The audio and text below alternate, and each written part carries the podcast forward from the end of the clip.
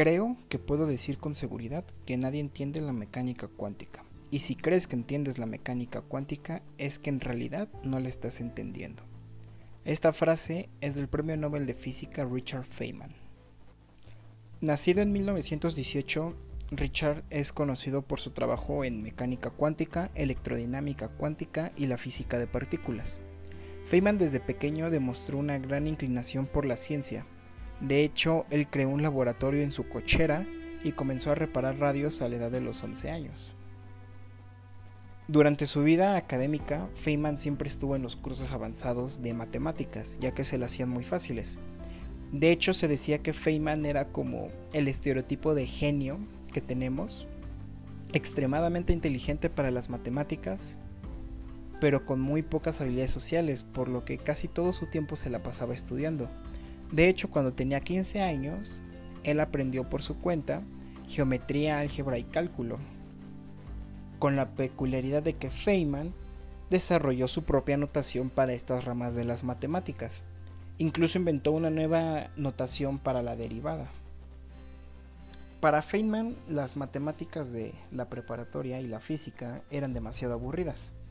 Por lo que un día su profesor de preparatoria le dijo, ven, te quiero platicar de algo interesante. Y le platicó del principio de mínima acción. El principio de mínima acción es, una, es un principio físico que nos ayuda a describir cómo va a evolucionar de manera natural un sistema.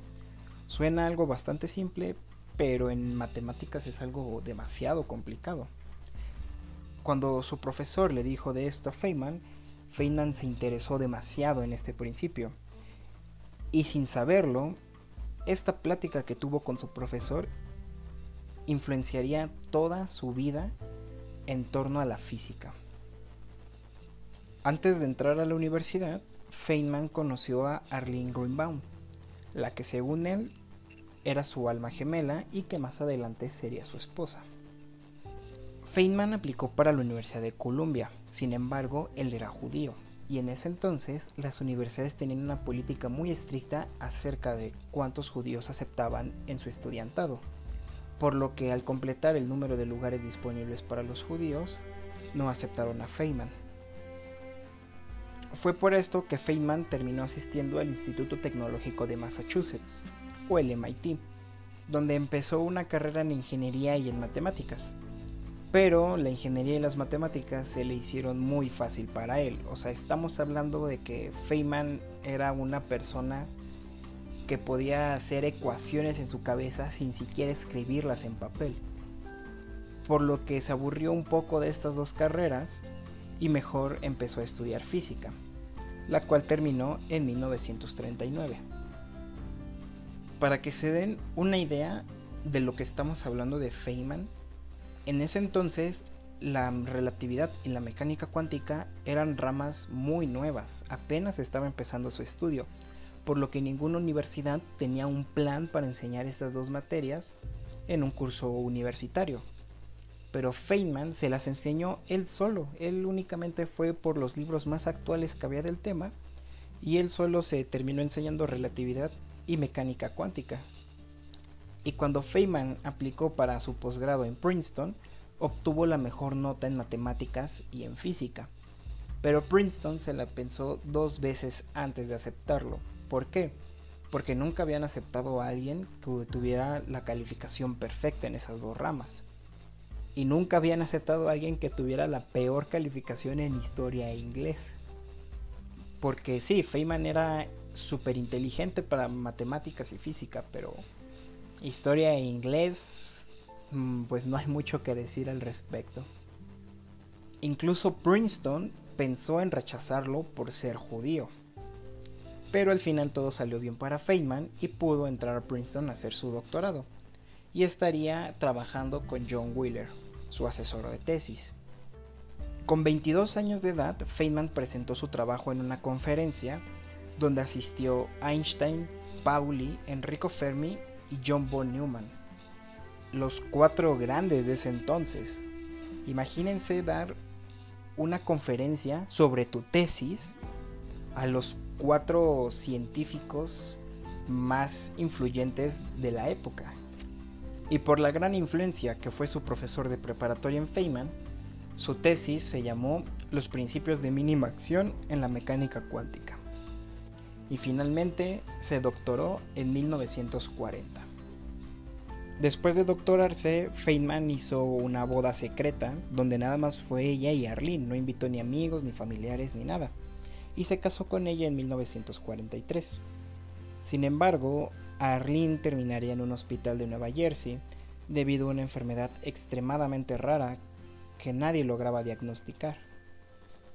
Mientras Feynman estaba en Nueva Jersey con Arlene en el hospital, un día de la nada, Robert Wilson entró al despacho de Feynman para hablarle sobre el proyecto Manhattan. Con el inicio de la Segunda Guerra Mundial y la entrada de Estados Unidos a esta guerra, el presidente Roosevelt fue advertido de lo que podría pasar si los nazis lograban construir una bomba atómica, por lo que él encargó a Robert Wilson juntar un equipo de científicos para ganarle la carrera armamentista nuclear a Alemania. Robert Wilson se encargó de reclutar a la crema innata de la crema innata. Estamos hablando de que este es el equivalente científico al Dream Team de Michael Jordan en las Olimpiadas. Reclutó a Richard Feynman, Einstein, Fermi, Oppenheimer, von Neumann, entre muchos otros científicos. Por lo que Feynman y Arlene se mudarían al Álamo, un pueblo en Nuevo México donde se llevaron a cabo las pruebas de las bombas atómicas del proyecto Manhattan. En ese entonces no se sabía lo que implicaba una bomba atómica no se sabía el nivel de destrucción que esto traería. Y Feynman no lo sabía, pero él dijo que su motivación para unirse al proyecto fue de que si no lo hacían ellos, lo iban a hacer los alemanes.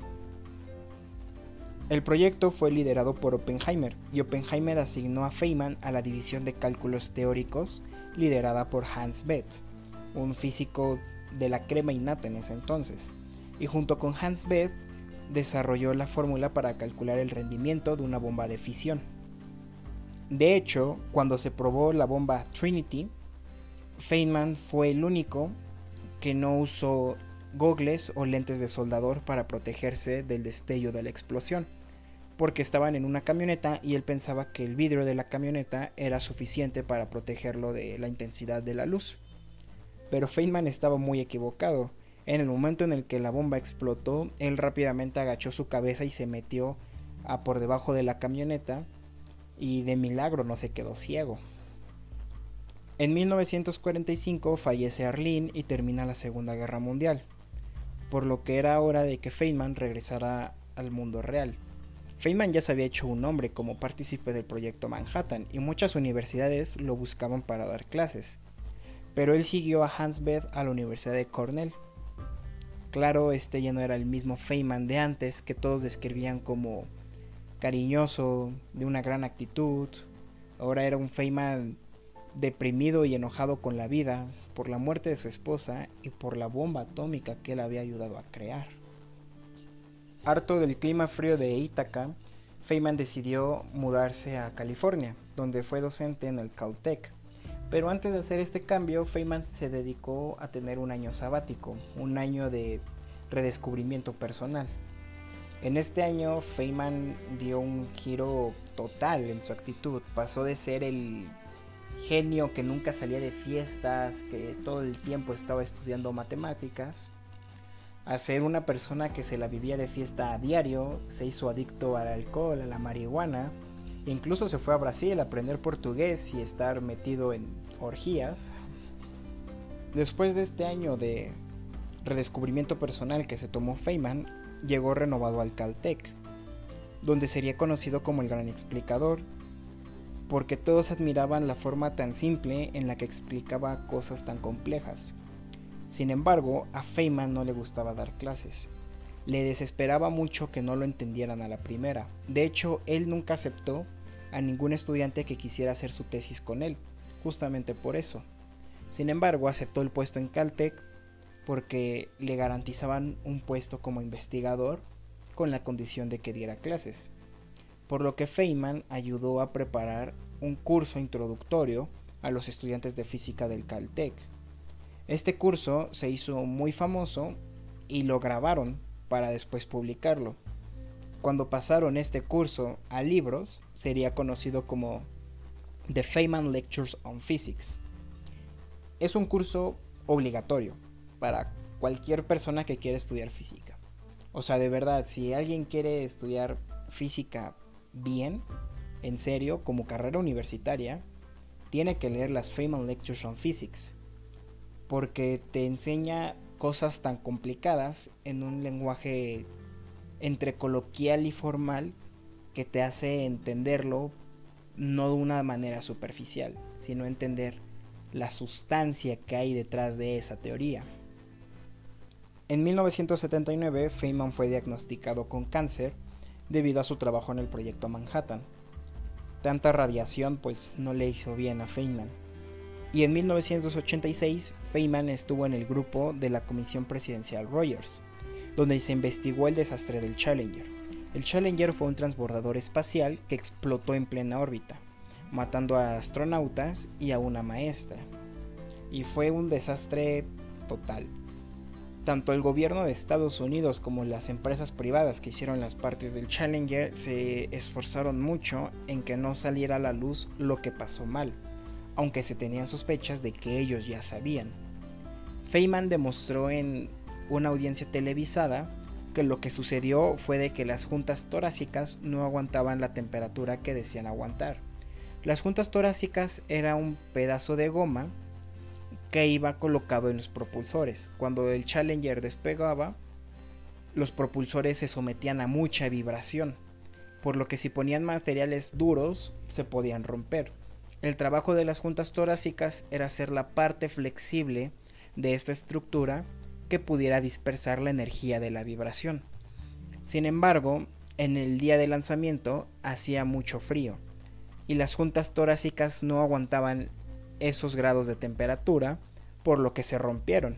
Y Feynman demostró esto poniendo una junta torácica en un agua con hielo. O sea, puso esa cosa en un agua con hielo y la rompió en plena audiencia. Y así fue como se descubrió el desastre del Challenger. Y esto más adelante ayudaría a la NASA a hacer mejores sistemas de preparación para los despegues. Feynman padecía dos tipos de cáncer muy raros, por lo que moriría después de su última operación el 15 de febrero de 1988, a los 69 años. Sus últimas palabras antes de morir no me gustaría morir dos veces. Es tan aburrido.